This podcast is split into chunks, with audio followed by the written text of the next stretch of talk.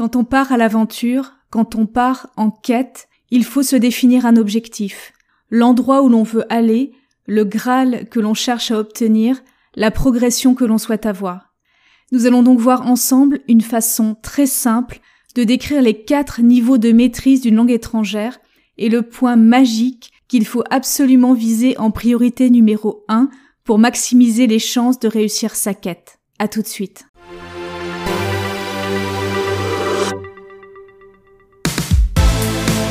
Bienvenue dans le podcast Language Booster, l'émission qui combine les techniques des plus grands polyglottes, la psychologie de la performance, les dernières découvertes des neurosciences et les outils numériques, tout cela dans un but unique, vous permettre de passer au niveau supérieur dans votre maîtrise des langues.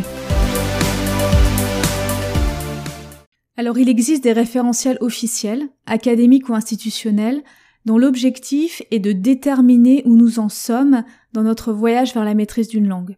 En général, ces référentiels se basent sur notre niveau de compétence dans les quatre dimensions fondamentales que sont l'écoute, l'expression orale, la lecture et l'expression écrite. Une des échelles sans doute les plus connues et les plus utilisées autour du monde aujourd'hui, c'est le CECRL, le cadre européen commun de référence pour les langues. Mais en fait, ce référentiel, il a beau être plutôt bien fait, et il a beau être nécessaire dans certains contextes, je pense notamment au recrutement et à l'accès à certaines fonctions, je ne le trouve pas nécessairement très parlant et pas très utile au quotidien pour juger de sa maîtrise des langues. Et donc je lui préfère une image dix mille fois plus simple, pragmatique, concrète, basée sur la situation dans laquelle on se trouve à chaque étape de l'aventure. Une image que j'aime beaucoup, c'est l'image du jeu de cartes. Pour moi, apprendre une langue étrangère, c'est un peu comme un jeu de cartes. Au départ, toutes les cartes sont sur la table, farce tournée contre table. Leur contenu est caché. Le sens de ce que l'on voit et de ce que l'on entend nous échappe complètement.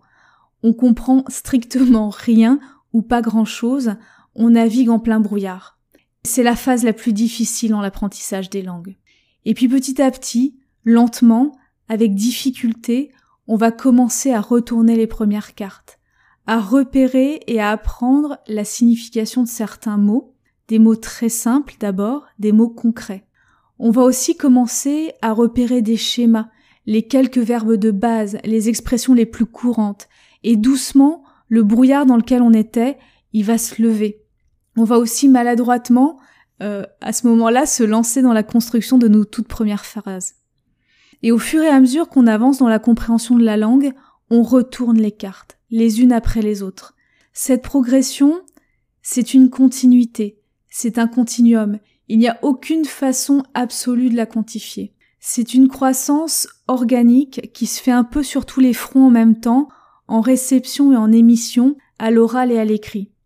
Malgré tout, tout le long de ce chemin, on franchit un certain nombre d'étapes importantes. Et la première de, ces étapes, elle intervient quand on a retourné, mettons, allez, 25% des cartes du jeu. À ce moment-là, on a atteint un niveau de base dans la langue cible.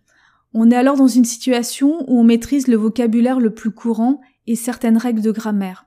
On est capable de communiquer un petit peu à l'oral et d'avoir des conversations très simples.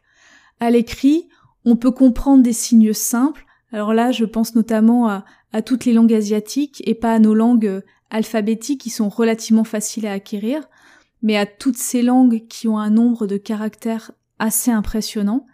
Donc on est capable de comprendre des signes simples et on est capable de lire et d'écrire des textes très basiques. Alors ce point, ce point du niveau basique pour moi, c'est un peu le point de tous les dangers.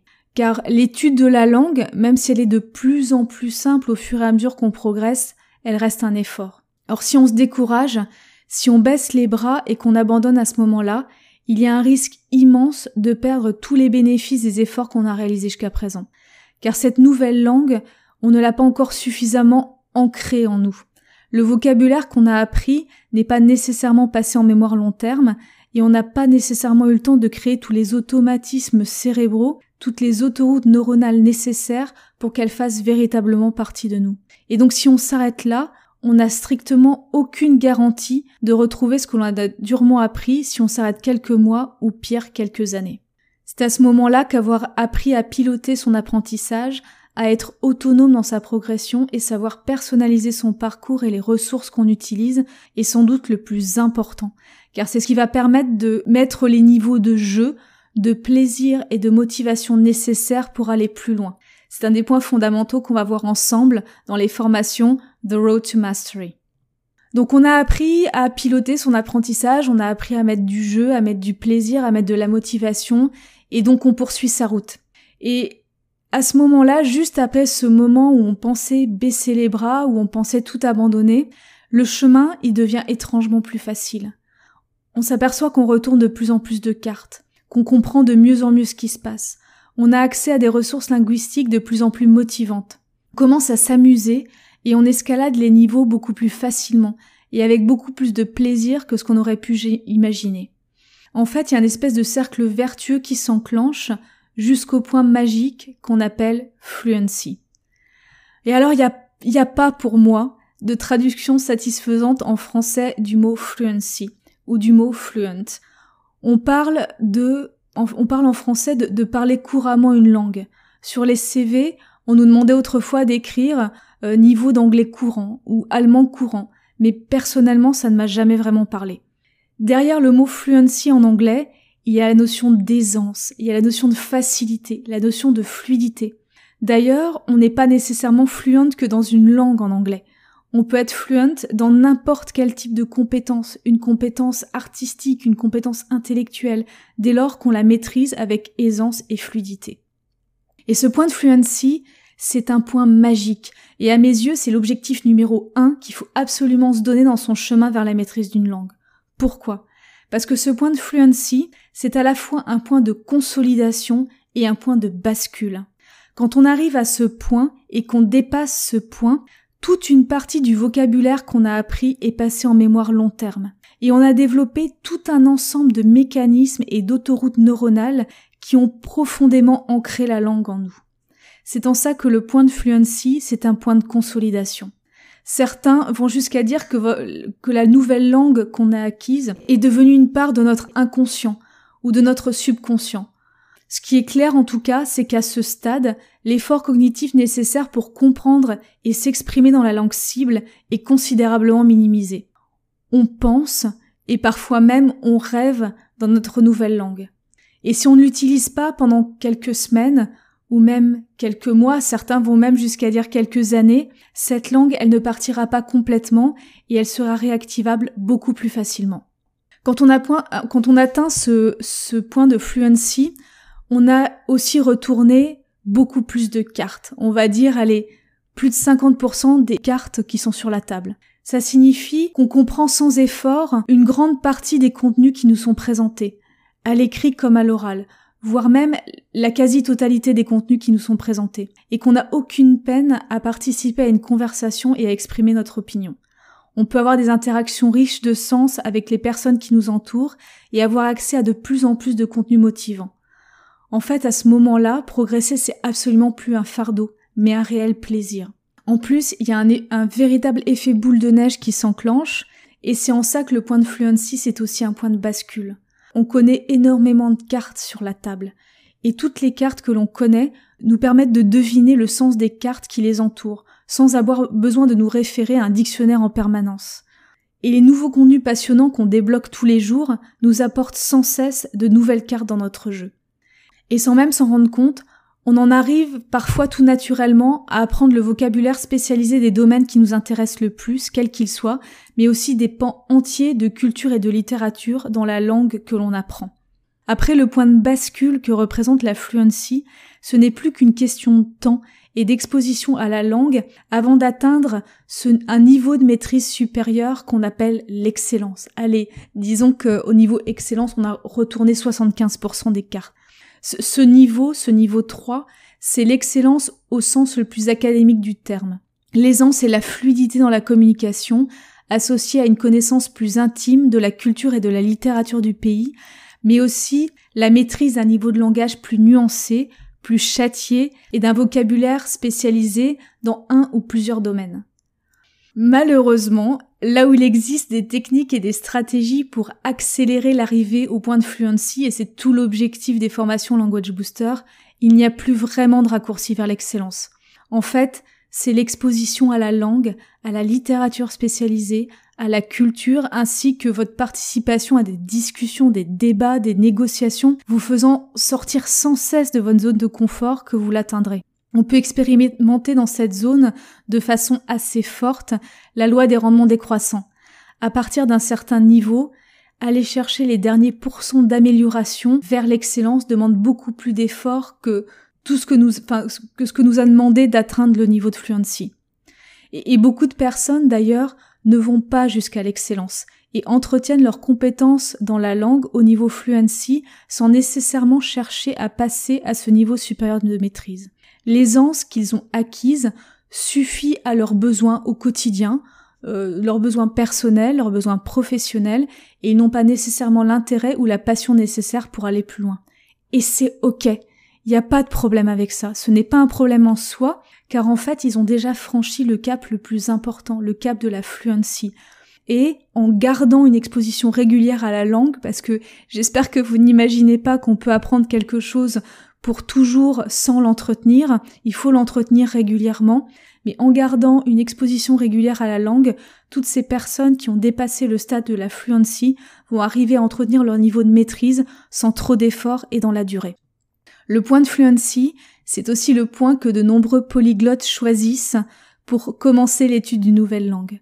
Parce qu'à temps constant, à temps d'étude constant, il est plus efficace ou plus rentable pour eux de travailler à atteindre la fluency dans une autre langue qu'ils souhaitent maîtriser que d'aller chercher péniblement les derniers pourcents qu'il faut aller gratter pour atteindre l'excellence. En fait, pour être complètement exact, beaucoup de polyglottes ne switchent pas d'une langue à l'autre quand ils ont atteint le niveau 2, celui de la fluency, mais le niveau 4, celui qui les rapproche le plus du niveau du locuteur natif.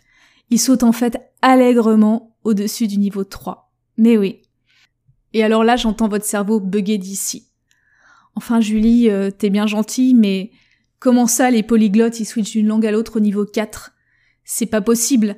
On a dit qu'il n'allait pas nécessairement chercher le niveau 3, qui est le niveau de l'excellence. Or, le niveau 3, il est au-dessus, le niveau 4, il est au-dessus du niveau 3. Donc, pas de passage par le niveau 3, pas de niveau 4. Ben si.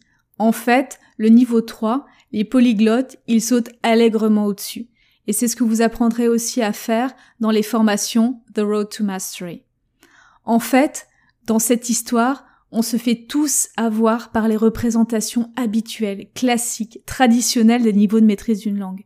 Ces représentations traditionnelles définissent l'excellence, le niveau 3 de façon académique.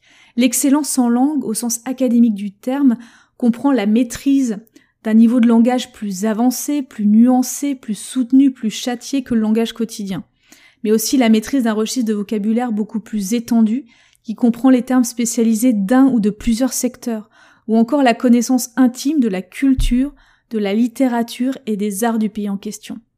Et donc le locuteur natif, au sommet de sa pyramide de la maîtrise, et c'est bien l'endroit où il, doit être sur la pyramide, il se retrouve propulsé à un niveau d'excellence ultime, d'une exigence absolue au sens académique du terme. Et c'est bien là que réside le problème, c'est bien dans cette représentation que se situe le problème. Car qui, même dans sa langue maternelle, connaît le vocabulaire spécifique, pointu de tous les domaines qui existent, les termes de la médecine, de l'aéronautique, du business, de la vente, de la négociation, mais aussi de la musique, de l'art ou de la gastronomie. On connaît en général le vocabulaire des domaines qui nous intéressent le plus, des milieux qu'on fréquente et celui de notre univers professionnel, mais pas celui de tous les autres. De même, faut-il nécessairement avoir lu Shakespeare, Goethe, Proust ou Homère dans le texte pour bénéficier des avantages du locuteur natif anglais, allemand, français ou grec? Non, bien sûr que non. D'ailleurs, dans tous les pays du monde, toute une partie de la population a très peu lu, voire pas lu du tout les classiques. Et pourtant ces personnes-là sont parfaitement intégrées à la société, au niveau personnel et professionnel. Et c'est ce point-là qui intéresse et qui fascine tous les polyglottes du monde. C'est ce point-là qu'ils cherchent absolument à atteindre. Ce point qui leur permet de se fondre dans la population d'un autre pays comme s'ils en étaient natifs et de bénéficier de tous les avantages associés. Et il n'est pas nécessaire d'atteindre l'excellence au sens académique du terme pour bénéficier de tous les avantages du locuteur natif. Là aussi, il y a un raccourci pour ça. Une espèce de passage secret, des points très spécifiques à travailler pour passer du niveau fluency au niveau du locuteur natif directement. En résumé, pour terminer, quand vous prenez la route, quand vous partez en quête, il est très important d'être au clair sur l'objectif final que vous vous fixez pour vous-même. Est-ce que ce sera le point d'excellence et d'érudition au sens académique du terme, avec la connaissance pointue, profonde du théâtre, de la littérature, d'un niveau de langage châtié du pays dont vous apprenez la langue Est-ce que vous voulez atteindre le niveau du locuteur natif, être arrivé à parfaitement vous fondre dans la société, ou est-ce que vous voulez combiner les deux? C'est important de, de savoir quel objectif on se donne, car la route, le temps et les moyens diffèrent pour y parvenir. Et si vous n'êtes pas encore à l'aise et fluide dans la langue que vous souhaitez maîtriser, l'objectif numéro un que vous devez absolument vous fixer est avant toute autre chose d'atteindre ce point magique de la fluency.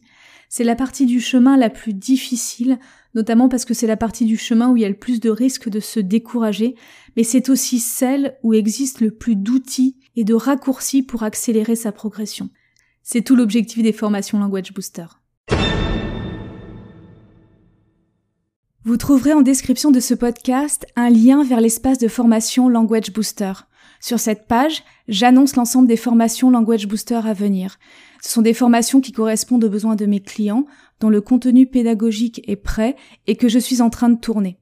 La meilleure façon d'être tenu au courant de la sortie officielle de la formation qui vous intéresse le plus, c'est donc d'aller sur la page dédiée et de laisser votre mail. Vous recevrez un message pour vous prévenir de sa sortie dès le jour J. Et si par hasard vous ne trouviez pas la formation qu'il vous faudrait absolument dans la liste actuelle, pas de panique. J'ai mis en place un formulaire sur Internet pour recueillir vos besoins, vos objectifs et vos difficultés en termes de maîtrise des langues pour que nous puissions les adresser ensemble à travers les formations et bien évidemment les dépasser. Si la formation dont vous avez absolument besoin pour atteindre vos objectifs n'est pas dans la liste actuelle, vous pouvez me faire part de vos besoins particuliers en remplissant le formulaire dont le lien est sur la page de formation, mais aussi en description de ce podcast. À tout de suite dans le prochain épisode.